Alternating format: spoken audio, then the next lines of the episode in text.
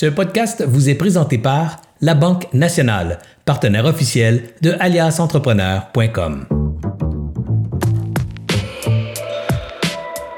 Bonsoir, mesdames et messieurs. Serge Beauchemin ici d'Alias Entrepreneur. Bienvenue à une autre grande discussion pour entrepreneurs. Ce soir, j'ai un invité particulier à mon cœur, euh, particulier parce que j'ai beaucoup d'admiration pour lui. Vous allez voir, un jeune homme de 29 ans qui a déjà accompli des grandes choses avec peu de moyens. Bref, une histoire comme je les aime.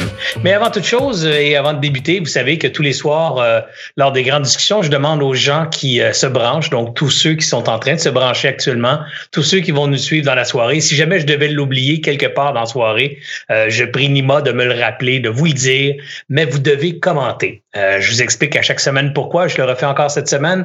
Quand vous commentez, quand vous écrivez un commentaire sous la vidéo, quand vous faites un like, quand vous partagez, ben, ça permet à l'algorithme de Facebook de donner plus de poids à cette publication et que donc cette publication devient plus visible euh, aux gens qui suivent nos pages. Donc, vous avez, on a 65 000 abonnés à nos pages.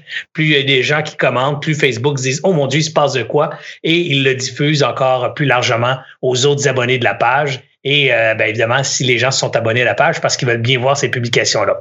Alors, je vous invite à commenter. Puis, euh, si vous savez pas trop quoi dire comme commentaire, ben, vous pouvez juste commencer en disant Oh my God, que j'aime ces soirées-là, ou All right, une autre belle soirée comme je les aime, ou j'ai hâte d'entendre l'histoire de Nima. Euh, bref, vous pouvez commenter simplement votre excitation, votre enthousiasme face aux grandes discussions que nous animons les mercredis soirs. Je vous rappelle qu'on en a tous les mercredis soirs, 19h30, et ce jusqu'à la mi-mai ou fin mai ou à peu près.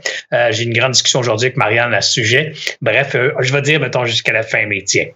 Alors, euh, donc, il y aura encore des, des, euh, d'autres entrepreneurs qui vont venir nous voir les mercredis soirs comme ça, en direct, pour au moins deux mois. Alors, manquez pas ça. Et si vous les avez manqués, je vous invite à aller sur aliasentrepreneur.com. Vous savez, sur le site d'Alias, il y a tous les contenus sont là, tous les contenus qu'on produit sont là, en format podcast, en format vidéo. Il y a des centaines d'articles également. Alors, tout ça est disponible pour vous gratuitement sur aliasentrepreneur.com. Parlant de contenu, on est en train de vous concocter toute une soirée spéciale le 15 avril prochain. En fait, c'est le projet d'Anthony, ça s'appelle la soirée LTA. Euh, c'est un drôle de nom, je vais vous dire pourquoi et d'où il vient le nom, mais en fait, on est en train de se dire que les entrepreneurs n'ont pas le temps de suivre des formations. C'est trop long, c'est trop compliqué, ça prend trop de temps. Alors, on a, on a dit les entrepreneurs aiment apprendre sur le tas. Alors, on appelle ça nom de code à l'interne, LTA.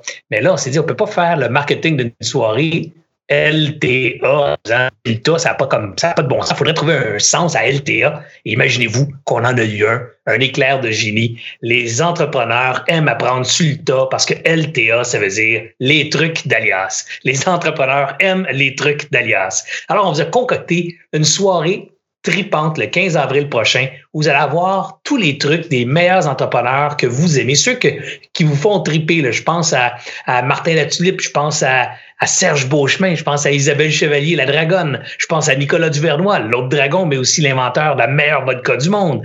Euh, je pense à Ray Junior Courtemanche, un, un, homme que vous avez adoré pour sa simplicité, son honnêteté, sa transparence. Bref, une brochette d'entrepreneurs reconnus comme Christiane Germain également qui va être avec nous, Dominique Brown de Chocolat Favori. Et tous ces gens vont venir nous partager leurs trois meilleurs trucs, juste trois, leurs meilleurs trucs pour réussir en affaires. Et ça, on enchaîne ça bloc par bloc, 10 minutes, 12 minutes max entrepreneur et on fait une brochette d'une euh, vingtaine de trucs d'entrepreneurs comme ça. Et par la suite, on a concocté des salles virtuelles d'expertise où on a fait venir des experts en marketing, en financement, en ressources humaines. Et ces gens-là seront là, disponibles pour répondre à vos questions live, en direct, gratis. Vous leur placotez, ils répondent et votre échange va profiter à tous les autres gens qui seront dans la salle. Comme c'est des salles virtuelles, vous pourrez vous promener d'une salle à l'autre. Donc, si vous avez quatre, cinq questions, vous pourrez les poser dans chacune des salles en, vous, en circulant d'une salle à l'autre. Et bref, plus on est de gens qui, qui se promèneront d'une salle à l'autre, plus il y aura d'interaction avec nos experts, y aura de contenu enrichissant pour vous. Le problème ou le défi ou le hic plutôt, il y a une twist à ça, c'est que ça se passe le 15 avril seulement.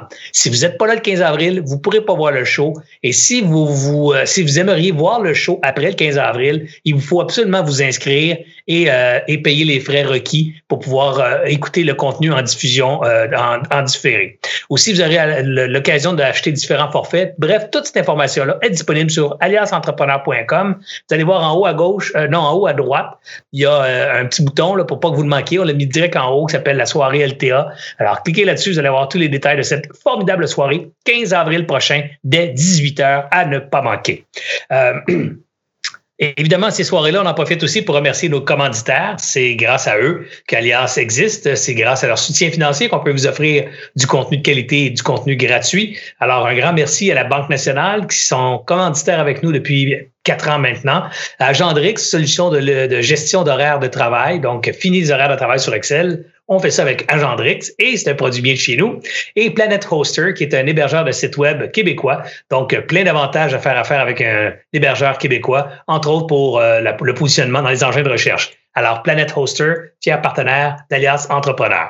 Ce soir, on a un invité, je le disais tantôt, euh, spécial parce que j'aime les jeunes. Vous savez, si vous me suivez depuis longtemps, vous savez que j'adore les femmes entrepreneurs et les jeunes entrepreneurs. Pourquoi? Ben, je pense que ça représente une grande partie de la relève ou du potentiel de relève entrepreneuriale au Québec. Nos jeunes, principalement, évidemment, et les femmes, leur entrée dans le domaine de l'entrepreneuriat euh, est remarquable, est en forte croissance encore cette année. Je vous invite à aller voir d'ailleurs l'indice euh, entrepreneurial québécois qui a été publié, qui a été lancé hier par euh, le réseau Mentorat. Donc, vous pourrez trouver ça sur Google, sur Internet, sur Facebook, un peu partout, c'est gratuit. Allez lire ça, vous allez voir, les femmes prennent de plus en plus leur place au Québec. Bref, un jeune aujourd'hui, un jeune entrepreneur, euh, il lance sa première entreprise à 19 ans. C'est un logiciel d'ailleurs qui est encore utilisé chez Vidéotron aujourd'hui. À 25 ans, il crée Expo Entrepreneur en louant, écoutez ça, 200 000 pieds carrés d'espace. Donc 200 000 pieds carrés, c'est quelque chose là. Avec le, seul 5 000 pièces qui reste d'un poche, il donne ça en dépôt. Alors là, là c'est comme la, stratégie du général Cortez qui est arrivé en Amérique du Sud. Il a débarqué les hommes sur la plage il a, ordonné qu'on brûle les bateaux. C'est fini, on brûle les bateaux, on n'a pas le choix, faut gagner la guerre. Il y a une seule issue, issue c'est la victoire. Stratégie Cortez. Nima va nous en parler ce soir, mais c'est définitivement ce qu'il a fait quand il a lancé Expo Entrepreneur. Son objectif, il voulait faire de ce rassemblement-là le plus grand euh, show d'entrepreneuriat, le plus grand, le plus grand rassemblement d'entrepreneurs au Québec. Quatre ans plus tard, c'est un projet mobilisateur adopté par tout le Québec Inc. Il a rassemblé plus de 18 000 entrepreneurs des quatre coins du Québec ou des 17 régions du Québec.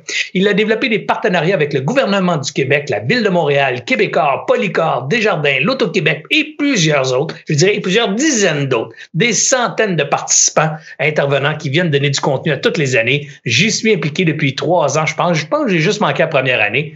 Bref, j'accueille avec moi Nima Javal. Voyons, Serge. Écoute, c'est incroyable. Nima Jalal Vandi. Alors, je l'ai dit bien vite comme ça, si je me trompe, ça ne paraît pas. Jalal Vandi. Jalal Vandi. Alors, voilà Nima. Salut, Nima. Merci Serge. Écoute, je suis heureux d'être ici avec, euh, avec toi pour la discussion ce soir et je tiens aussi à, à dire que l'admiration, elle est mutuelle, hein, Serge. Donc, euh, on reconnaît le travail que tu fais là ces quatre dernières années chez Alias Entrepreneurs et euh, t'aides vachement les entrepreneurs. Je pense qu'il y a beaucoup de gens là, qui cherchent à aider les entrepreneurs ces temps-ci, mais c'est rare d'avoir un communicateur euh, comme toi. Là, tu euh, et, euh, et surtout, tout ce que tu as fait pendant la pandémie, là, c'est euh, je te salue. C'est euh, moi, je me rappelle en, en, début de pandémie, là, j'écoutais les, les points de presse de François Legault et j'écoutais euh, les grandes discussions de Serge Beauchemin, quoi. Donc, et ça, ça, rendait la chose plus facile. Donc, donc voilà. Je suis content d'être ici.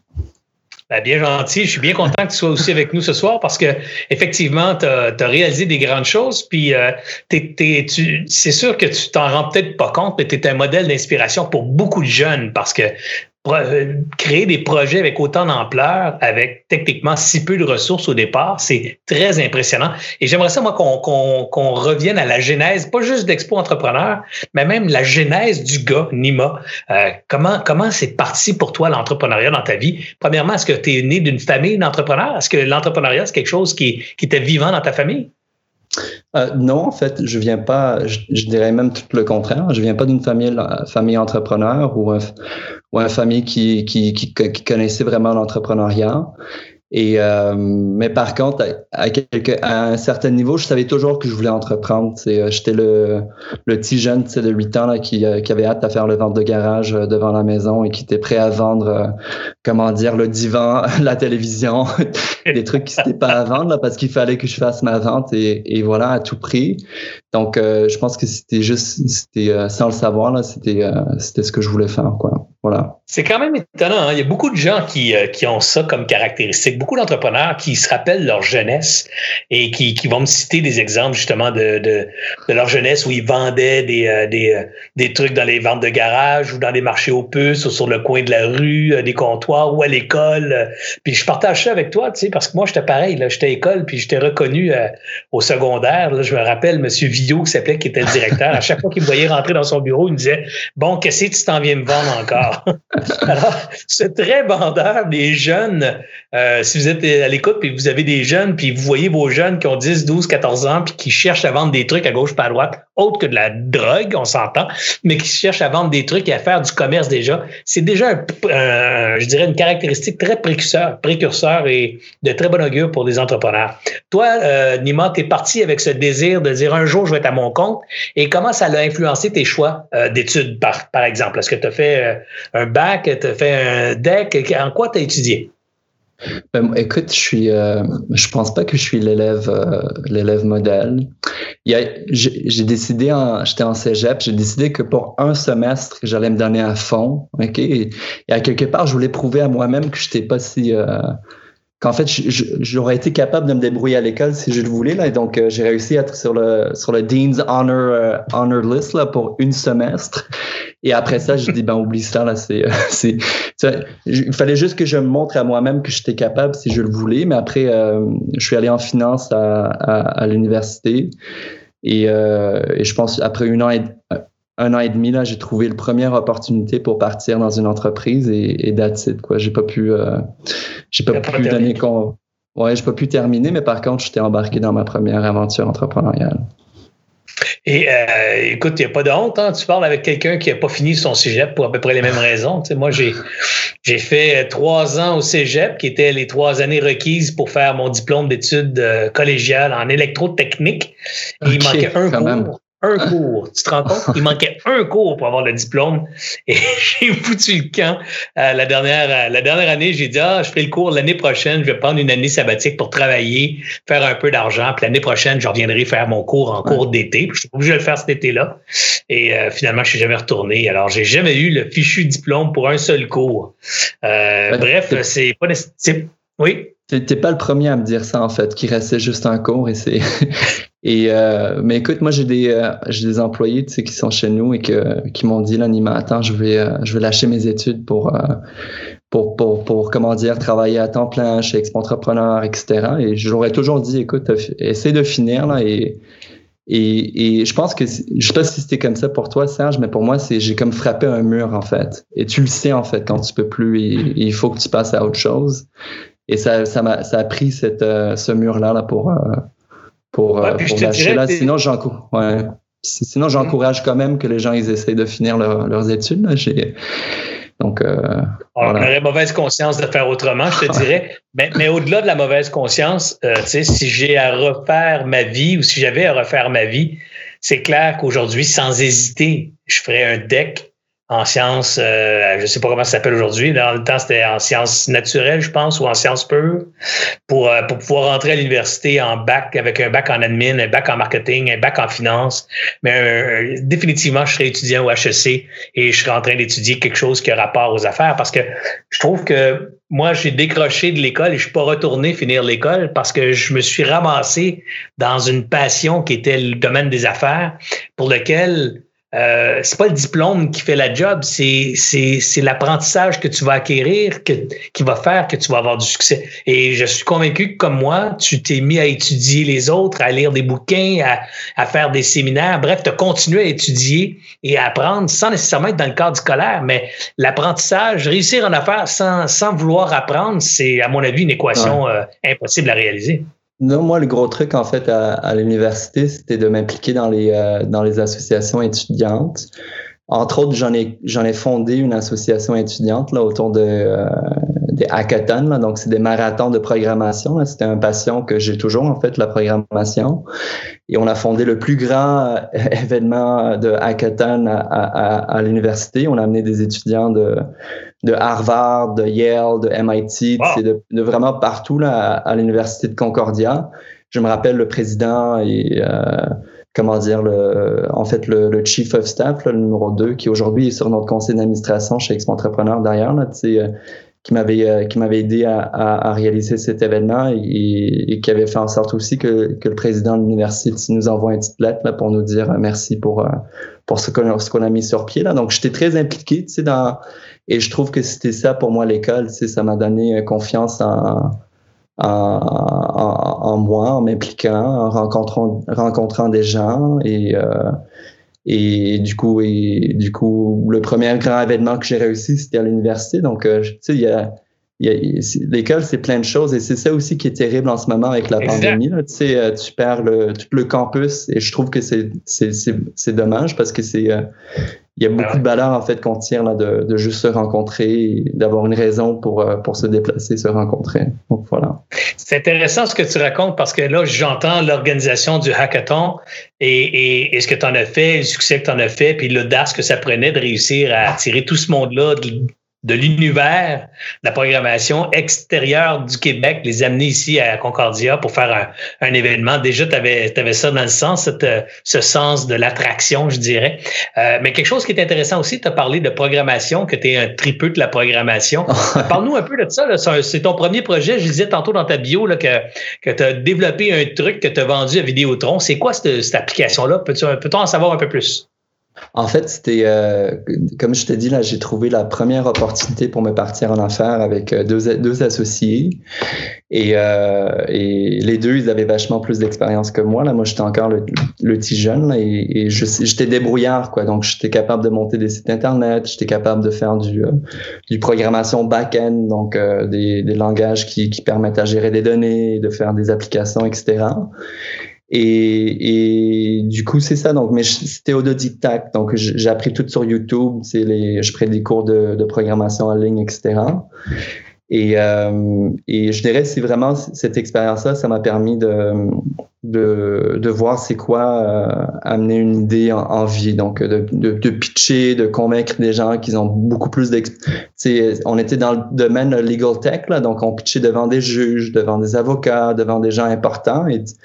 Et t'es là, tu sais, t'as, 19-20 ans, t'es devant un juge du cours euh, euh, suprême et t'es, t'es, t'es, nobody au final. et t'es là, t'es en train de pitcher, tu fais valoir tes idées. Donc, c'était là, c'était l'expérience enrichissante.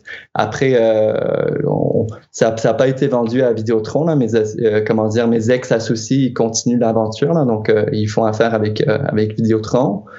Mais pour moi, c'était vraiment, c'était, c'était un genre d'école, c'est de de, comment faire valoir ses idées. Ça m'a permis aussi à découvrir l'écosystème entrepreneurial québécois. C'était vraiment, c'est euh, you fake it till you make it. Là. Donc, on avait ce projet, il fallait qu'on ait chercher de l'argent, il fallait aller, euh, participer à des concours. Euh, D'ailleurs, Ange Québec, on était, euh, on a fait le tournée Ange Québec, là, donc Sherbrooke, Montréal, Québec. Et et, c'est là où j'ai appris en fait qu'il y avait tout un écosystème entrepreneurial, il y avait des centaines d'organismes, qu'ils étaient là juste pour t'accompagner, te donner de des formations, le financement, etc.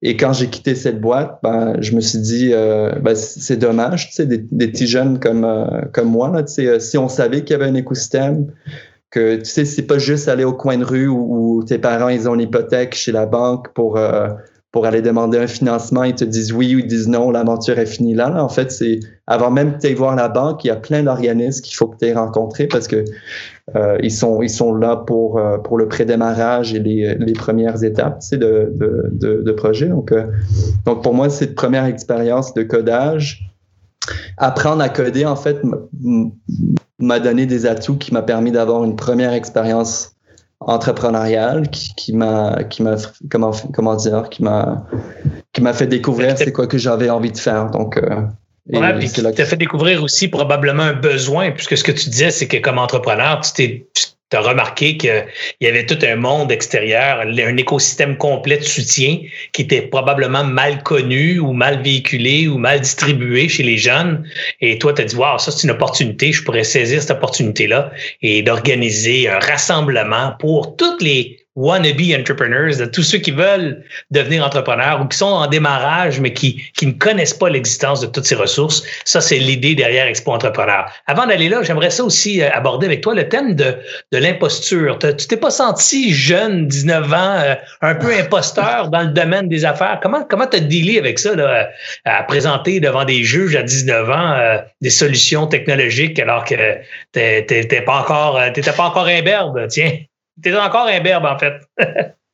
Ben, je, pense que j'étais euh, chanceux. Mon ex-associé, il me forçait à, prendre parole.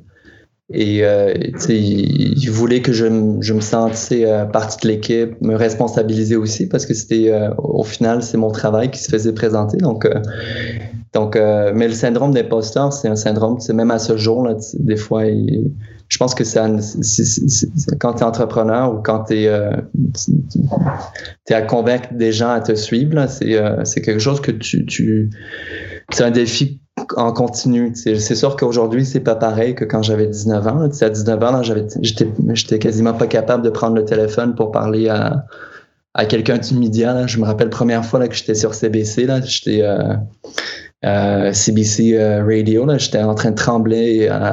Il fallait quasiment que j'écris sur un morceau de papier Bonjour, je m'appelle Nima, comment vas-tu Et il fallait, j'étais là, là donc c'est sûr qu'aujourd'hui c'est pas pareil, mais c'est, euh, mais tu, sais, c'est à force de faire des expériences, à force de sortir de ton zone de confort, mais surtout à, bien t'entourer.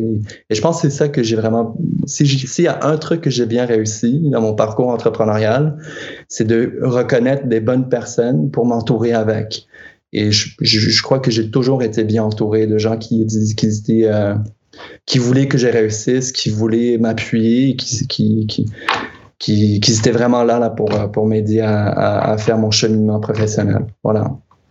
Alors là, tu as trouvé cette idée, cette idée de dire, faudrait que j'organise un rassemblement d'entrepreneurs et de, l'ensemble de l'écosystème des acteurs de soutien à l'entrepreneuriat québécois. Alors, cette idée qui, que tu m'y jettes en tête, là, tu te dis, bon, ben, écoute, faut que j'y donne forme, cette idée-là. Comment comment tu as commencé? Là? Quelle est le premier, euh, premier, la première action que tu as mise, euh, que tu entreprise pour mettre euh, ce projet de l'avant? Ben, ça, c'était euh, c'est quand même un drôle de début parce que euh, c'était après que je sors de, de, de, mon ancienne entreprise. J'ai fait quelques projets de gauche à droite, mais j'avais pas vraiment un, projet principal, donc je me cherchais un petit peu. On était en, vacances au Nicaragua euh, pour le Nouvel An et euh, je pense que c'était sur la plage là, avec mon, euh, mon, associé, mon associé actuel, là, donc euh, Anne Mauger, là, qui est aussi euh, directrice générale adjointe. Là. Donc, on était euh, deux, trois groupes d'amis, là, et on discutait, on se disait, euh, moi, j'avais présenté cet enjeu, je me disais, ben, il n'y a pas un grand événement qui, qui regroupe les acteurs de l'écosystème, un genre de guichet unique où euh, des jeunes, c'est comme moi, là, qui euh, auraient pu venir découvrir l'entrepreneuriat. Et euh, mon associé, mon associé dit, ben, en fait, il y a un événement pareil, mais c'est en France, tu sais, à, à Paris. Ils ont euh, le Salon des entrepreneurs. Ça attire 60 000 personnes. Il y a une à Lyon, à Nantes et Marseille. Et donc, euh, la preuve que, voilà, il y, a, il y, a, une idée comme ça quelque part dans le monde. Il y a du marché pour ça. Il y a du marché exact. pour les semblants. Et je pense que c'était dans l'avion de retour que j'étais en train d'écrire à la place Bonaventure. C'est, euh, j'osais pas les appeler là parce que je me suis dit, c'est un jeune de 25 ans qui veut louer la salle le, le hall d'exposition de 100 000 pieds carrés, là, ils, ils vont pas me prendre au sérieux. Là. Donc, je commence à écrire le courriel dans l'avion. Et euh, ils m'ont répondu. Ils ont dit oui, écoute, parle-nous de ton événement. Et, euh, et euh, j'ai négocié le, le, dépôt là, parce que tu sais, louer les halles, là, tu, tu, je pense que tu peux imaginer, ça coûte beaucoup plus que 5 000 Et, et je dis, écoute, est-ce, qu'on, est-ce que vous êtes à l'aise que je mette un premier 5 000 et le prochain, c'est dans quelques mois? Et, et, en, et, ils ont dit oui. Et mais en toute transparence, je pense à quelque part, pour eux, dans leur, je sais pas si c'est vrai, là, mais dans leur esprit, ils se sont dit, ben écoute, on aura 5000 dollars garantis. Au pire, il annule son événement dans trois mois, là, c'est pas la fin du monde. Et donc, ils m'ont pris comme client. Et euh, dès, qu'on dès que j'ai atterri, là, j'ai commencé à faire des appels, à aller chercher euh, euh, notre premier partenaire financier, là, notre partenaire fondateur, euh, Polytech. Va, va, pas trop vite. Donc, va pas trop vite. Alors, tu dis, tu as booké ça quelque part en, en, revenant de ton voyage de la période des fêtes et ton événement va avoir lieu un an plus tard, c'est ça? Va avoir lieu en février de l'année d'après. Donc, 12 mois, là, là, là, faut que tu vives pendant un an. Puis la première chose qu'il faut que tu trouves, c'est des gens qui croient en ton idée, là. Ouais, donc c'est pour vivre là dans cet temps-là, les cartes de crédit, c'était pratique là. Euh, euh, je pense qu'on y J'avais même, c'est notre première recrue là, notre euh, notre première employé là, donc dans, dans l'équipe fondateur là, Benjamin Valcourt là, qui est aujourd'hui le responsable des ventes. Lui et moi, on partageait la même carte de crédit, pour. et c'est de ça qu'on vivait au, au, tout début là, mais on était chanceux là, donc d'avoir un partenaire fondateur qui nous signe le, premier chèque, là, ça a tout changé. Et je pense que c'est important pour, les, gens. comment tu as trouvé ça, le premier partenaire? Donc là, tu dis, il faut que je trouve quelqu'un. Euh, je présume que tu fais ce qu'on fait tous. On regarde dans l'entourage, est-ce qu'on connaît du monde qui nous sont plus sympathiques, du monde qu'on connaît ou que quelqu'un peut nous présenter, à qui tu vas aller te pitcher tes idées? Alors donc, tu as, dû faire une liste, là, on appelle ça un short list de, de potentiel à qui tu es allé pitcher. C'est comme ça que ça s'est passé pour toi? Ouais, ben en fait, tu sais, ils disent euh, c'est comme du love money, mais du love sponsorship, là. C'est un petit peu ça, là. Donc, ah, on, je connaissais bien Polycar, donc ils ont. Euh, ils étaient d'accord là, d'être de, d'être le, le, premier commanditaire. Par contre, ils nous ont aussi partagé, et j'encourage les entrepreneurs aussi là, de réfléchir fortement à leur premier client ou leur premier euh, partenaire parce que c'est ça a un impact. Parce qu'ils nous ont aussi challengé en disant, écoute, ton événement, euh, il faut que ça comprenne les 17 régions. C'est euh, parce que eux, ils étaient basés à Québec et beaucoup de leurs employés, en fait, ils n'ont pas d'employés à Montréal. Donc, ils ont dit quelqu'un qui vient des régions à Montréal, il faut qu'il se sente accueilli. Donc, ça peut pas être un événement euh, trop à la plateau Myland. Il faut que ça soit un événement, comment dire, accessible, qui parle des vraies choses, que c'est pas juste c'est la technologie, etc. Là, Polycar, c'est une entreprise de pierre naturelle. Là, ils vendent euh, du, Pierre. Et donc ça, c'était un pilier depuis le début qui nous a suivis jusqu'à jusqu'à aujourd'hui. Et que ça soit accessible, c'est pas tous les entrepreneurs qui peuvent se payer un billet à un événement, c'est de euh, de temps de centaines ou de milliers de dollars. Donc euh, depuis le, début, on est... Hein, c'est le Patrick, le nom du président de Polycar? Oui, Patrick Perrus, donc euh, le, le, le, PDG de Polycar. Alors, on salue Patrick ce soir. On le salue et, euh, et je le félicite euh, personnellement d'avoir eu l'audace de croire en, en toi d'une part, puis d'avoir aussi pris ce risque sur un jeune. Et j'encourage tous les autres Patrick qui nous écoutent à faire de même. S'il y a des jeunes qui les abordent avec des idées un peu flyées, si vous avez quelques dollars que vous pouvez risquer de perdre sans mourir et sans y laisser votre chemise, essayez donc d'avoir l'audace de croire en d'autres Nima qui viennent vous, voir parce que, vous savez, ces petites idées parfois peuvent devenir de grands projets et euh, Nima en est définitivement la preuve avec euh, Expo Entrepreneur. Alors, continue. Donc là, tu as Polycar que tu je dirais, confirmé dans ton projet et, et fort de ce premier succès, tu vas chercher euh, d'autres commanditaires. Donc, je sais qu'il a fallu que tu enseignes pas mal de commanditaires là, pour faire cette première édition. Comment tu t'y es pris pour aller chercher les autres commanditaires par la suite? Ben, un petit peu comme fais dans tous mes projets là. Donc, on, tout de suite, tu mets un comité, un comité aviseur en place. Donc, des gens qui, qui ont des réseaux, des gens qui ont beaucoup plus d'expérience que toi. Là, et Patrick en a fait partie euh, avec d'autres euh, d'autres individus. Et on est allé frapper à, à, sur des portes ensemble. Là, on s'entend que moi, là, j'étais, euh, euh j'étais vraiment, comment dire, là, j'étais encore euh, nobody là quelque part. Là, donc c'est c'est pas moi qui allais frapper sur. Euh, je présentais le projet là, donc j'avais le pitch, j'étais le l'image, le, le, le jeune porteur du, du, projet là, mais il fallait des, des, contacts. Donc avec le comité aviseur, on est allé voir des gens comme Desjardins, des gens comme euh, euh l'Abri Avocat, Deloitte, etc. Et de fil en aiguille, on a levé du capital, euh, du capital privé. On avait un bon, un, bon montant de capital privé, là, un, petit peu au-delà de, de 100 000. Donc, ça a commencé à, à faire sérieux. Et, euh, je t'arrête encore. J'ai besoin de comprendre. Tu dis on a levé du capital. À ce moment-là, est-ce que tu cherchais des actionnaires dans ton projet ou tu cherchais des commanditaires dans ton projet, donc des clients commanditaires? Ben, c'est vrai que mon langage, ça peut euh, donner allusion à, lever du capital pour, pour un round de financement. mais quand je dis lever de capital, je parle de commandite, en fait. Donc, des gens qui sont, euh, qui sont des clients, donc euh, qui sont prêts à, à, financer le projet du premier expo entrepreneur à la place pour l'aventure dans, dans neuf mois. Euh, OK, donc là, tu as réussi à closer d'autres euh, commanditaires. Tu n'as toujours pas d'événement. Tu as, probablement une idée, ton concept, tu as monté une idée parce que je présume que tu pitches, là, tu dois avoir un, pitch deck, un genre de PowerPoint avec 10, 12, 15 slides qui présentent ton idée. Est-ce que je me trompe? Est-ce que tu as dû euh, créer ce genre de documentation-là aussi pour soutenir tes idées? Ben écoute, c'est ça. Hein. donc, c'est Dès qu'on savait qu'il y avait un pitch qui s'en venait, là, on montait un document, une présentation. Euh, on avait un graphiste pigiste qui était avec nous là pour nous euh, pour nous pour nous appuyer là, mais c'était encore beaucoup de. Tu sais, c'était l'histoire en fait qu'on racontait. C'est l'histoire de Polycar, l'histoire de Patrick, l'histoire de moi, l'histoire de et, et on était crédible dans ce sens-là en fait. On était crédible parce qu'on était des entrepreneurs on était crédible parce qu'on avait loué une salle de 200 000 pieds carrés, là, donc ou on était sérieux ou on était complètement fou, là, donc c'était un ou l'autre. Heureusement qu'on était sérieux et qu'on et euh, et les gens ils nous ont donné une chance et c'était vraiment ça. Je pense pas que personne avait des attentes euh, trop trop élevées là, mais c'était écoute, on va leur donner une chance. Et je pense que le point tournant, c'était quand on a rencontré euh, la ville de Montréal et le gouvernement du Québec.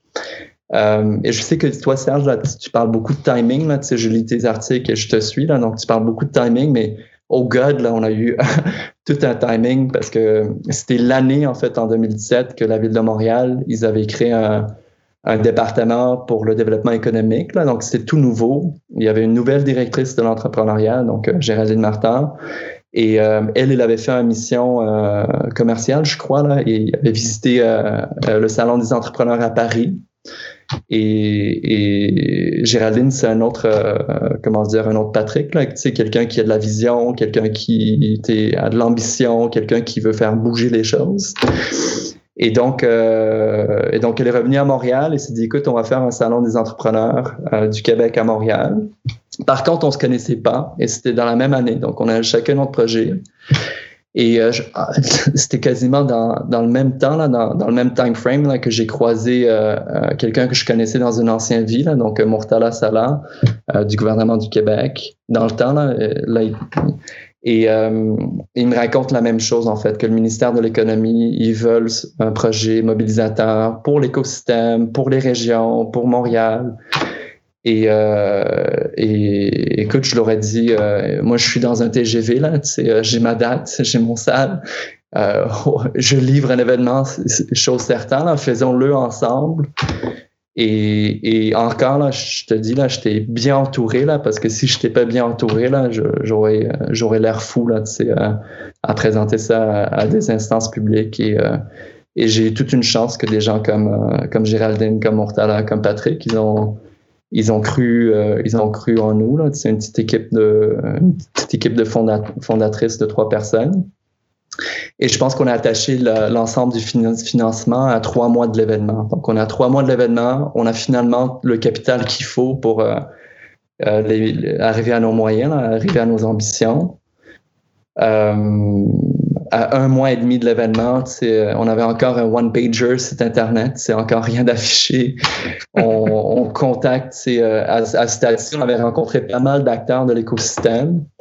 Et donc, on commence à envoyer des kits, kits de diffusion, on commence à, à, à booker, euh, annoncer nos conférenciers, etc.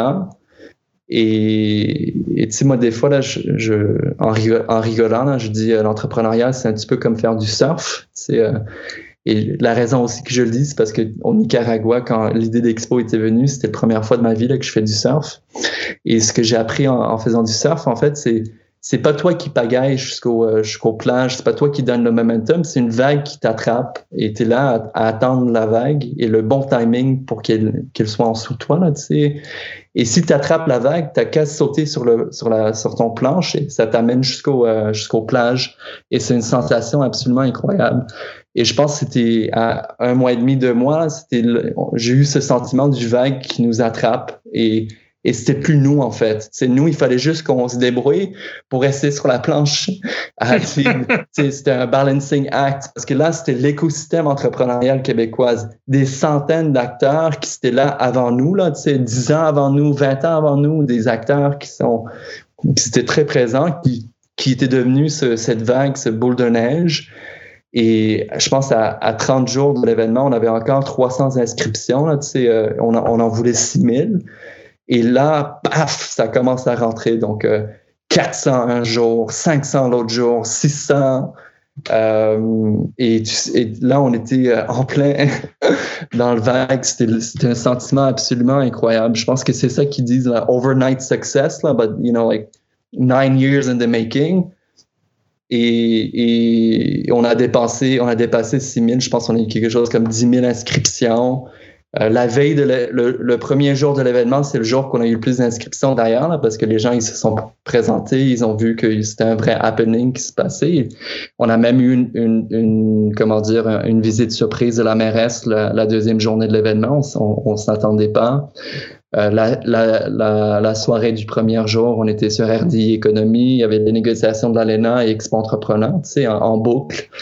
et la couverture médiatique qu'on avait eue, c'était le premier grand événement aussi. Je pense que pour la mairesse, donc Valérie Plante, elle venait de se faire euh, élire. Donc, euh, c'était ta premier grand événement et, et je te dis, là, bouger euh, euh, Madame Plante dans, dans la salle, c'était toute une histoire. Là. Il y avait des caméras, des, des, photographes, des foules de gens qui voulaient rencontrer leur mairesse.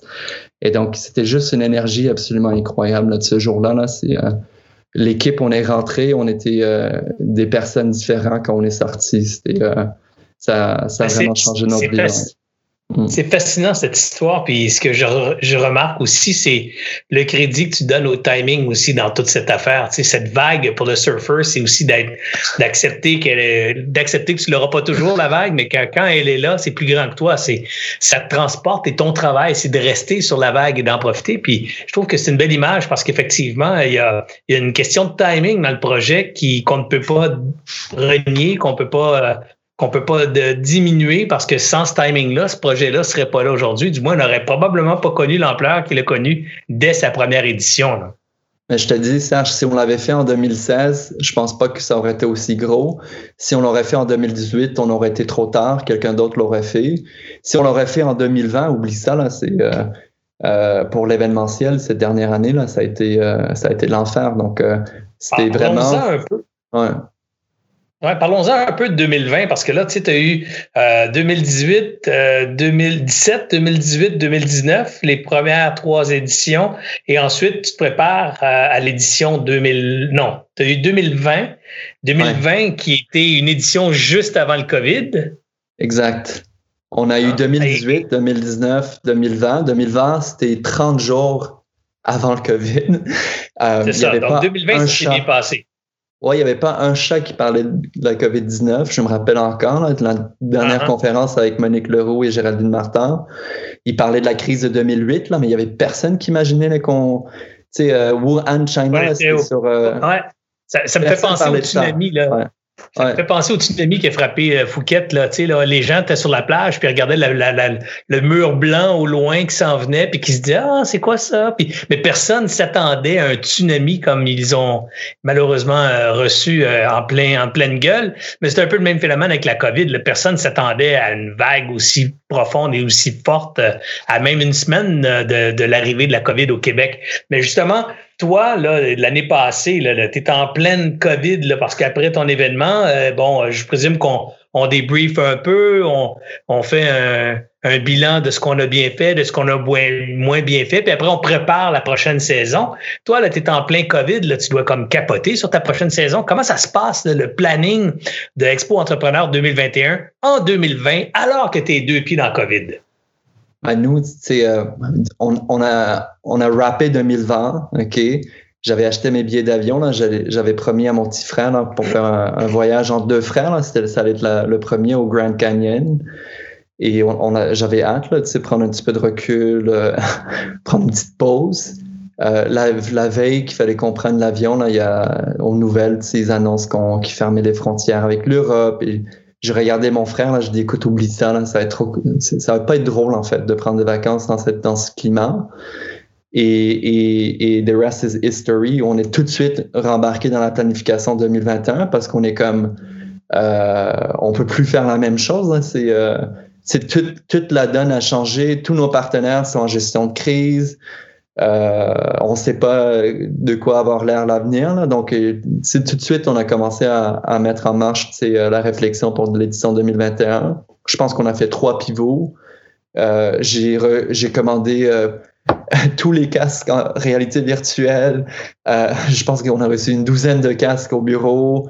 J'ai rencontré je sais pas combien de plateformes événementielles en ligne qui me promettaient qu'ils étaient la solution miracle à nos problèmes et que et, c'était juste ça. Et, voilà quoi. Donc, on. Est-ce que tu savais déjà, euh, Nima, l'année passée, euh, que tu serais euh, que, l'édition 2021 serait 100% virtuelle ou tu avais encore espoir que ce soit un hybride ou carrément tu pensais qu'il y avait encore une possibilité? Est-ce que tu as planifié un salon normal 2021 puis un plan B virtuel ou tu as dit non non non scrap on y va direct virtuel ou hybride comment, comment ça s'est passé? Puis c'est quoi le time frame des décisions? Parce que j'imagine que c'est des décisions difficiles à prendre cela dans une incertitude aussi aussi grande là, que, que celle qu'on a connue en 2020 euh, c'est difficile parce qu'on commençait à consolider le, le concept. Là. C'était notre quatrième, euh, on allait pour notre quatrième édition, donc on, commençait à comprendre euh, très très bien notre euh, notre carré de sable. Euh, moi, je suis un optimiste et donc j'étais au début là, je jouais avec l'idée là du hybride tout de suite là. Donc on allait avoir un minimum en présentiel et, certains contenus virtuels, mais rapidement mon associé m'a ramené les pieds sur terre et on s'est mis d'accord que ça servait à rien de trop passer de temps là pour le présentiel. Et donc, euh, oh, assez tôt dans le processus, on a, planifié un événement 100% virtuel. Et c'était surtout aussi les sons de cloche de nos bailleurs de fonds euh, euh, privés. Ben, en fait, les deux privés et publics, c'est les institutions euh, financière qui, qui, nous disait tout de suite là oublie ça là on, on va pas envoyer nos, nos employés chez vous là il euh, y, a, a, pas question de ça là pour les prochains la prochaine année. Donc euh, et nous c'est sûr qu'il nous faut nos partenaires sur place pour accueillir nos participants. Il nous faut des intervenants etc donc on s'est dit écoute oublie ça là on fait un événement 100% virtuel. Et si jamais quelque chose se passait ben on sait comment organiser un événement présentiel, on va se tourner de bar et faire quelque chose, mais honnêtement, on n'a pas mis plus de temps ou de réflexion dans, le volet présentiel. Et, euh, et, au final, on s'est dit, on va garder ça simple. On a fait euh, une site internet que euh, moi j'appelle Frankenstein. Donc, on a pris les meilleurs outils dans chaque verticale. On a fait des tables rondes avec Zoom, on a fait des rencontres avec nos experts conseils avec Calendly. Euh, on a fait nos grandes conférences sur Facebook Live et on a tout mis ça sur un WordPress. Euh, hyper simple d'utilisation. Dans deux clics, le contenu est dans ton agenda personnel et non un agenda, euh, comment dire, d'une application tierce partie. Et le jour J dans ton agenda, tu as un petit rappel, tu connectes au contenu, tu participes. Donc, finalement, tu sais, toutes les pitches, et je dirais que c'était ça aussi le, le, gros truc, là, parce que c'était devenu c'est toutes les plateformes, toutes les nouvelles solutions, ils commençaient à se garrocher sur le marché, sur les promoteurs. Et je pense que c'était ça qui nous a causé le plus de, de, de, de doutes et de recul et de, de réflexion. Mais euh, je dirais la grande apprentissage, là, si jamais il y a des promoteurs qui regardent la, la, conférence, c'est de keep it simple. C'est euh, il y a des solutions là, comme, comme ce soir, on est sur Facebook Live, là, tu sais, c'est des solutions qui marchent très bien. Une site Internet, ça marche très bien. Et, et nous, ça a rentré dans nos valeurs de garder les choses simples et, et accessibles pour nos participants. Donc, je pense qu'on s'est assez bien débrouillé. La semaine dernière, pour ceux qui ont suivi, on était aussi aux Sociétés des Arts et du Technologie. Donc, on voulait quand même un effet wahoo. Donc, on a pris le dôme du, du STAT, on a fait un studio sympathique, on avait euh, des caméras cinématiques euh, qui, qui filmaient nos animateurs et une super équipe technique là, du SAT qui, assurait le tout. On a eu zéro bug.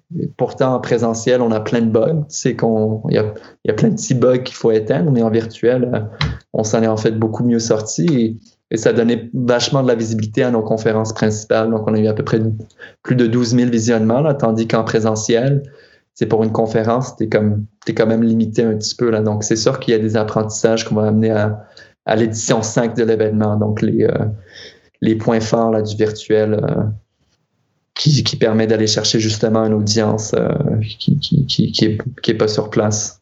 Au niveau de la business elle-même, je présume aussi qu'il a fallu faire un changement même dans la modélisation des revenus parce que je présume que tu loues le palais des congrès, tu loues toutes les salles, il y a, beaucoup de il y a la sécurité des lieux à prévoir, il y a l'accueil, bon, la billetterie, patati et patata. Donc, il y a tout un ensemble de frais que les commanditaires acceptent de payer dans leur commandite dans une telle infrastructure. Mais là, boum, on l'a fait disparaître et on tombe en ligne. Comment ça a varié ton modèle de commandite et, et est-ce que tu t'es senti moins motivé par la perte de ces revenus-là? Comment tu as réagi là, à, tout ça, à cette dimension financière finalement du, du virage de ton entreprise? Ben nous, et, en fait, les trois premières éditions d'Expo Entrepreneur étaient à la place Bonaventure et une, une anecdote drôle, ou que, je sais pas si c'est drôle, mais euh, on était le dernier événement dans l'histoire de la place Bonaventure aussi. Après 53 ans, là, il y avait trois événements après nous. Oui, ce sont. Et, euh, et, du coup, donc déjà, on savait que la place Bonaventure, c'était pas une option. Euh, nous, comment ça fonctionne, c'est que nos partenaires euh, nous confient, euh, ils nous confient des budgets, ok? Et en fonction des budgets, on crée des activations autour de l'événement. Donc, euh, et c'est plus sympa pour les partenaires parce qu'ils mutualisent leur visibilité. Donc, euh, quand tu es plusieurs à mettre de l'argent dans le même pot, tu peux aller chercher beaucoup plus euh, de valeur. Donc, on, on, va aller chercher beaucoup plus de participants tous ensemble. Donc, c'est comme ça que notre modèle d'affaires fonctionne. On se fait confier des budgets marketing et en fonction de ces budgets, on est capable de faire des activations le jour J et c'est ça qui crée l'événement. Donc, on était chanceux, tous nos partenaires nous ont suivis on n'était pas certain au début de la pandémie parce qu'on sait que tout le monde gérait leur propre crise. Mais comme je dis, là, on est bien entouré. Donc, tout le monde nous a suivis.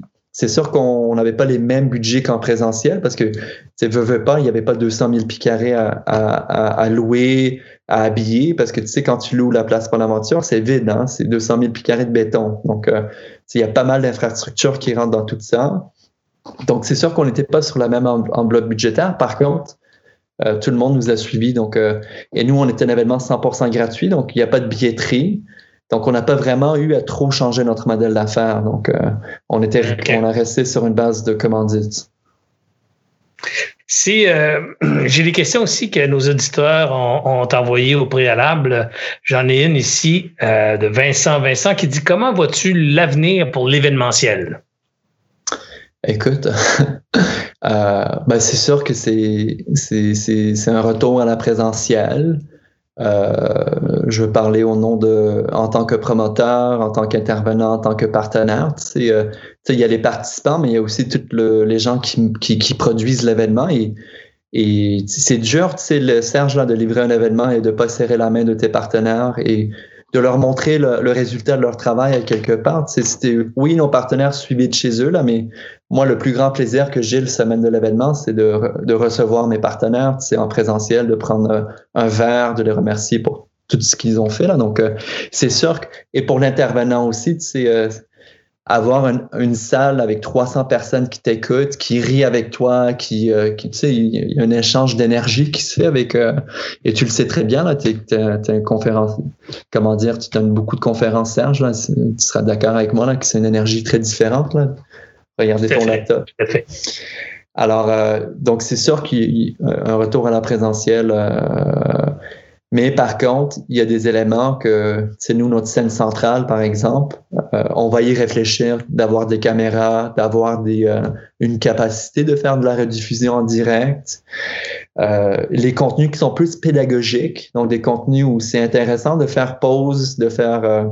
Je, pense aussi beaucoup aux universités. Tu sais, des fois là, c'est tu peux pas suivre le professeur à la même vitesse que tes que tes collègues de de cours. Là. Donc, des fois, le, le contenu pédagogique, c'est intéressant de le mettre sur pause, le ralentir, prendre des notes, etc. Donc, c'est sûr qu'on a fait tellement d'apprentissage et je pense que tous les promoteurs dans le monde entier là, ont, fait des apprentissages. Euh, moi, je connaissais pas ça, l'événementiel virtuel avant la, pandémie. Et je pense qu'on a tous des outils qu'on qu'on va être capable de mettre en, pied, en place euh, dans le retour à la, dans le retour à la normale ou au nouveau normal. Donc, euh, je pense que l'avenir de l'événementiel, c'est être un avenir hybride. Donc, on va utiliser le présentiel pour ce qui est, ce qui est bon. Donc, vivre des émotions, vivre euh, une expérience collective, euh, réseauter avec des gens, rencontrer des gens, animer des ateliers qui, qui, te font sortir de ton zone de confort. Et quand on veut mettre une conférence euh, de grande envergure euh, euh, de l'avant pour attirer plus de, de, views, des gens qui sont peut-être pas dans, dans la ville, dans le province, dans le pays, ou pour des contenus qui sont beaucoup plus pédagogiques, qui nécessitent peut-être pas de la présentielle, ben, on, va se débrouiller pour faire un, un, hybride.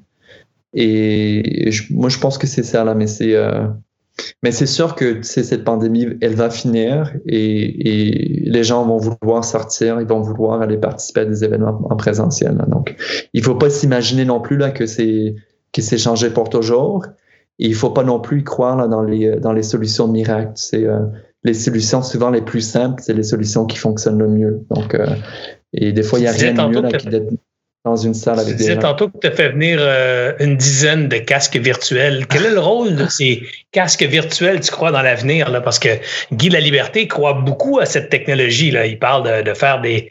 Une, il a lancé récemment là, une, une, nouvelle initiative en investissement qui va créer euh, une nouvelle forme de, de, participation au spectacle, justement via des casques virtuels comme ça. Quel, quel rôle tu vois euh, à cette technologie? Moi, je possède un casque Oculus Quest 2 euh, et j'adore. Euh, mais quel rôle tu vois euh, de cette technologie dans l'avenir du, du, de l'événementiel? Ben, tu sais, il y a différents types d'événementiels. Moi, j'ai, essayé le casque Oculus aussi, là, et c'est trippant là, pour faire des jeux vidéo. Là, euh, c'est beaucoup mieux que le Wii que j'avais euh, quand c'était sorti. Là, donc, euh, ça, je, l'admets. Guy La Liberté, il est dans, le entertainment aussi. Là, quand tu veux vivre une expérience hors de l'ordinaire, tu es prêt à peut-être louer une casque ou et, et vivre une expérience qui, qui est un petit peu ludique, là, qui te sert de... Euh, après, nous, on est dans le B2B, là, donc dans, tu, tu veux développer tes affaires. Est-ce que c'est, est-ce que l'avenir, c'est dans le réalité virtuelle? Euh, j'ai pas la, j'ai pas le sien, comment dire, je peux pas pré, pré, prédire l'avenir, mais je pense pas que ça va remplacer euh, le, l'idée de se rassembler. Tu sais, euh, c'est, des fois, je, donne l'exemple de Martin Luther King. Tu sais, euh, t'imagines si c'était juste sur Facebook Live, là, c'est comme, ça aura, je pense pas que ça aurait eu le même effet. Il faut, il y a un, un événement, c'est un happening. Ouais. ouais. ce qui manque, euh, ce qui manque dans le virtuel, c'est exactement l'élément que tu viens de mentionner. C'est, l'effet d'entraînement de la foule, l'énergie contagieuse, l'enthousiasme contagieux. On, on, ne sent pas ça. T'as beau voir euh, 25 visages souriants en même temps sur ton écran d'ordinateur, t'en vois pas 20 000, tu euh, puis sentir 20 000 personnes qui crient en même temps euh, t'as pas ce feeling-là en virtuel. Alors, je suis un peu d'accord avec toi qu'il y a des événements, des, des types d'événements que, que, que, le virtuel peut pas remplacer. Par contre, ce que je trouve, puis le, tu l'as you nailed it, là, tu l'as bien mentionné aussi tantôt, il y a d'autres types d'échanges où le virtuel fait une bien meilleure job que le, que le traditionnel, je dirais particulièrement dans le contenu pédagogique, dans le transfert ouais. de connaissances, euh, d'expertise, euh, euh, le fait de pouvoir s'y référer. Même ce soir, tu sais, ce soir, c'est, on aurait 25, 30 ou 200 personnes dans une salle à nous écouter. Ils auraient bien du plaisir, mais ils seraient tous en train de dire, ah, c'est plate, je peux pas prendre de notes, ou, ah, j'aurais aimé ça revenir sur ce qu'il a dit tantôt. Qu'est-ce qu'il expliquait tantôt? Alors, ce, ce, vivre un événement comme on vit ce soir en mode virtuel, c'est euh, ça, ça, apporte quelque chose que, que le présentiel n'apporte pas. Par contre, le présentiel aussi apporte un autre type de valeur qu'on retrouve pas virtuel. Et c'est pour ça que je pense que le mix des deux dans l'avenir va être euh, la norme. Donc, il y aura probablement du présentiel qui va être capté et diffusé euh, dans certains cas, pas tout le présentiel qui pourrait être diffusé en direct, du présentiel qui sera simplement capté pour des diffusions ultérieures en différé. Mais bref, euh, moi, je suis à peu près convaincu que ça va être un mélange des deux qui va, qui va résister à l'épreuve du temps. Oui, mais c'est ça.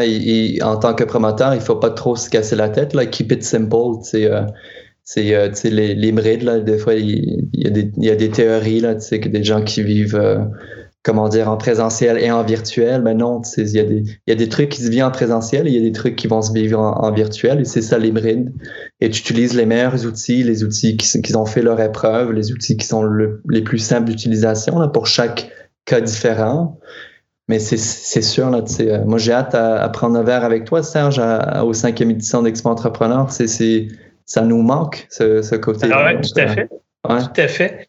J'ai Marie-Ève ici qui pose une question. Marie-Ève demande euh, comment faire pour s'assurer que les participants sont présents et engagés? Parce que là, dans le virtuel, il y a un autre phénomène qui se passe, qui est euh, le présentéisme ou l'absentéisme, entre guillemets. Euh, ils branchent leur caméra, ils se branchent sur la scène, sur l'événement, éteignent le micro, éteignent la caméra, ils écoutent, puis font d'autres choses en même temps. Des fois, ils sont juste plus là. Comment tu t'assures là, de la participation des gens?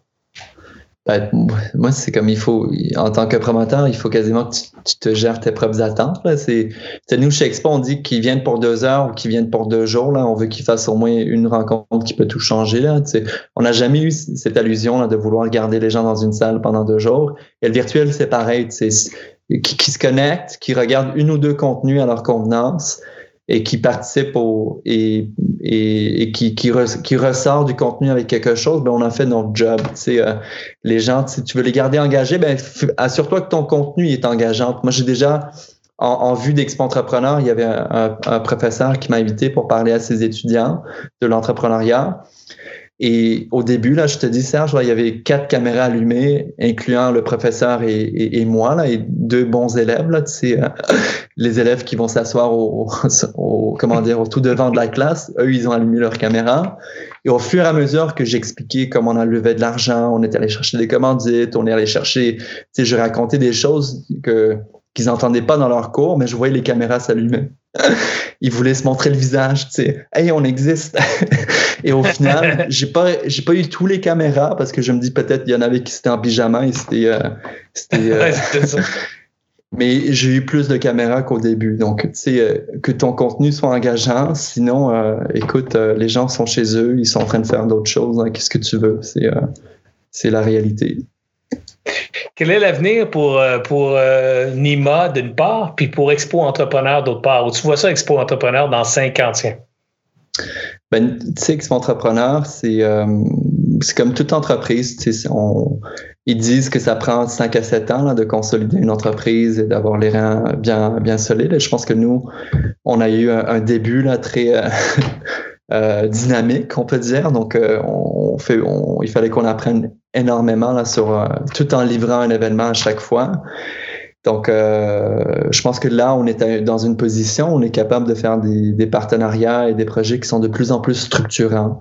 Donc, euh, travailler avec nos, nos bailleurs de fonds, travailler avec nos les organismes de l'écosystème pour mettre en place des des, des, des, des, guichets uniques, des, des ressources, des, des plus d'occasions pour que des, des jeunes, c'est comme moi là, qui découvrent l'entrepreneuriat. Et donc on, est dans cette on est dans, dans une période comme ça. C'est sûr que là avec la Covid là, il fallait on, on, est revenu comme si on était à l'année 1 là, il fallait réinventer l'événement. L'année prochaine, c'est encore un défi là, il faut pas se faire d'allusion là, oui, on va se faire vacciner etc. éventuellement mais il y a quand même tout un relance là, qui va pas être euh, comment dire on va s'en sortir là mais ça va pas être facile donc euh, je pense qu'on on réfléchit beaucoup à notre année 5 et, et après c'est ça quoi c'est euh, l'idée derrière Expo Entrepreneur c'est d'être un d'être un porte d'entrée pour beaucoup de jeunes beaucoup de d'immigrants, de, beaucoup de gens qui, qui connaissent, qui n'ont jamais entendu parler de l'écosystème entrepreneurial et qui, qui, le découvrent chez nous, là, parce que, veut, veut pas, on est dans les abribus, on est sur la télévision, on est dans des endroits que ces gens-là fréquentent. Donc, euh, donc euh, on, on, on, continue avec cette mission-là là, de, de faire connaître. Euh, les gens qui nous écoutent ce soir, euh, les gens qui nous écoutent en podcast, euh, tu leur dis d'aller où pour voir les contenus d'Expo Entrepreneur 2021? Euh, ils, vont, ils vont se diriger sur la, quelle plateforme, quel site, à quel endroit finalement on voit ces contenus? Ouais, ben en fait, dans, d'ici la semaine prochaine, on aura à peu près 100 heures de contenu disponible sur expoentrepreneur.com, donc expoentrepreneur avec un S.com. Et en attendant, ben, ils peuvent s'inscrire. Il y a un bouton euh, Je m'inscris. Et quand tu t'inscris, tu as accès aux 100 heures de contenu euh, pour toujours. Tu t'inscris, ça prend 5 minutes. Et tu as 100 heures de contenu qui été euh, construits avec, avec plus de 130 organismes de soutien qui nous ont aidés à construire ces contenus-là. Donc, c'est extrêmement riche comme bibliothèque. et donc, j'encourage les gens à aller s'inscrire. Ça prend 5 minutes, c'est gratuit. Ben, merci beaucoup, Nima, d'être euh, d'être venu me voir ce soir, d'avoir partagé cette histoire avec nous. Et, euh, et je le répète encore, 29 euh, ans avec une feuille de route aussi impressionnante. J'espère que tu vas garder tes pieds bien enracinés ici au Québec pour faire profiter toute l'économie québécoise de ta créativité, de ton audace, de ton courage entrepreneurial. Moi, je suis bien fier de te connaître et, et je te garantis que je vais rester près de toi pour te supporter dans tes, dans tes prochains défis au cours des prochaines années. Merci, Serge. Et continue euh, ce que tu fais, Serge. Hein. Tu es, euh, une grande inspiration là, pour beaucoup d'entrepreneurs. Donc, on, compte sur toi aussi là, de continuer ta, mission. Et nous, tu es toujours le bienvenu chez Expo Entrepreneur. Donc, on est, euh, on est très content de pouvoir compter sur toi. Merci beaucoup encore, Nima. Merci aussi à vous à la maison d'avoir été là ou à vous en train de jogger, vous dans votre voiture, euh, vous dans, euh, dans le bain en train d'écouter ça avec vos écouteurs en podcast. Bref, merci à vous parce que premièrement, c'est pour vous qu'on fait ça. Euh, Nima et moi, on se connaît déjà, on s'est déjà raconté toutes nos histoires. Alors, si on prend du temps ce soir pour les répéter, ces histoires, c'est définitivement pour vous impressionner, vous, pour vous inspirer, vous, pour créer en vous cette impression positive de c'est possible vous êtes possible, votre rêve est possible, il suffit de le mettre en action euh, avec courage, avec détermination et de faire les bonnes choses. Je vais mettre garantie, une chose est claire, si vous faites les bonnes choses, vous vous mettez dans l'action, vous allez être un pas à tous les jours de plus près euh, de vos rêves et de vos projets ambitieux. Alors, euh, donc, c'est pour vous qu'on le fait. Merci d'avoir été là et soyons nombreux à partager ces connaissances, ces expériences en partageant. Donc, je vous invite encore une fois à commenter euh, tout de suite maintenant. Dites, wow, c'était cool comme entrevue. J'ai beaucoup appris ce soir. J'ai bien aimé Nima je l'ai pas aimé du tout. Bref, non, les bouts moins le fun, parlez-en pas. je vois Nima qui rit. Non, non, c'est sûr, on n'a pas envie d'entendre ceux-là. Mais au contraire, les les, commentaires. Donc, euh, les questions aussi. Nima, c'est un gars curieux. Euh, je suis convaincu qu'il va aller voir vos questions et, répondra à vos questions. Peut-être pas ce soir, mais certainement dans les prochains jours. Bref, commentez, je le répète, commentez euh, cette vidéo, euh, s'il vous plaît. Euh, ça nous permet d'avoir un meilleur rating sur Facebook. Donc, ça permet à nos abonnés de pouvoir voir cette vidéo. Sans ça, Facebook leur montre pas nos contenus. Ça m'embête beaucoup. Mais aujourd'hui, il n'y a pas beaucoup de solutions faciles, aussi faciles et accessibles que Facebook pour diffuser ces contenus. Alors, on a besoin de Facebook. C'était un passage obligé. Alors, si on veut réussir à déjouer l'algorithme, il faut donc commenter, partager, faire des likes, ça nous aide, ça vous coûte rien et ça nous encourage à faire d'autres bons contenus comme ça, comme ce que vous aurez encore mercredi soir prochain, 19h30. Même place ici même sur Facebook ou sur la page web d'allianceentrepreneur.com. Il y a des gens qui aiment pas Facebook. Allez direct sur allianceentrepreneur.com. Si vous inscrivez d'avance, vous allez pouvoir poser des questions à notre invité. Comme ce soir, j'ai posé plusieurs questions à Nima qui venaient de notre audience. Merci d'avoir été là.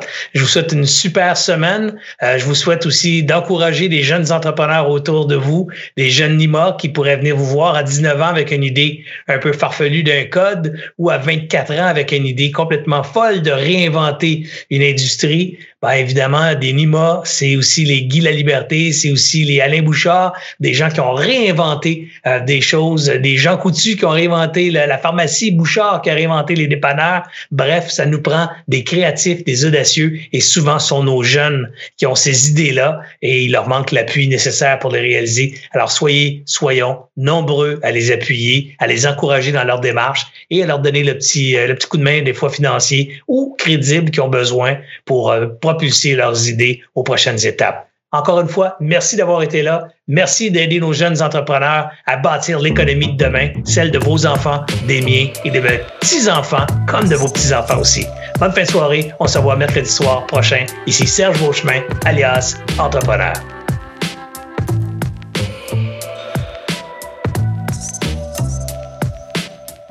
J'espère que vous avez apprécié cette entrevue. Pour d'autres podcasts et encore plus de contenu, suffit de devenir membre sur aliasentrepreneur.com. Je vous remercie d'avoir été là. C'était Serge Beauchemin, alias Entrepreneur.